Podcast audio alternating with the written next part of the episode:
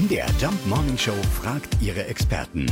Fakt oder Fake? Ja, unsere Lebensmittelexpertin ist von der Hochschule Anhalt Professor Dr. Dietlind Hanrieder. Ja, da ist etwas dran. In den meisten Fällen hängt der Einfluss von Lebensmitteln auf unsere Stimmung mit einem sogenannten Botenstoff, dem Serotonin, zusammen. Dieses wird auch als Glückshormon bezeichnet. Der Serotoningehalt von Lebensmitteln wie zum Beispiel Bananen oder Ananas ist es jedoch nicht, der uns glücklich macht. Denn das Serotonin kann die Blut-Hirn-Schranke nicht passieren, landet also gar nicht im Gehirn.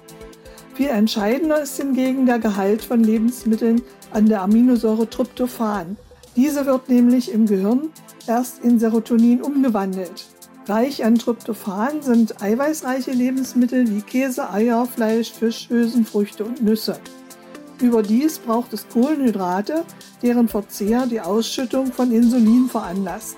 Unabhängig vom Serotonin ist die stimmungsaufhellende Wirkung von scharfen Gewürzen wie Chili oder Pfeffer. Wenn es um Lebensmittel geht, die glücklich machen, kommt man natürlich nicht an der Schokolade vorbei. Hier ist die Wirkung aber eher nicht auf einzelne Inhaltsstoffe, sondern auf das Genussgefühl zurückzuführen. Fakt oder Fake? Jeden Morgen um 5.20 Uhr und 7.20 Uhr in der MDR Jump Morning Show mit Sarah von Neuburg und Lars Christian Kade.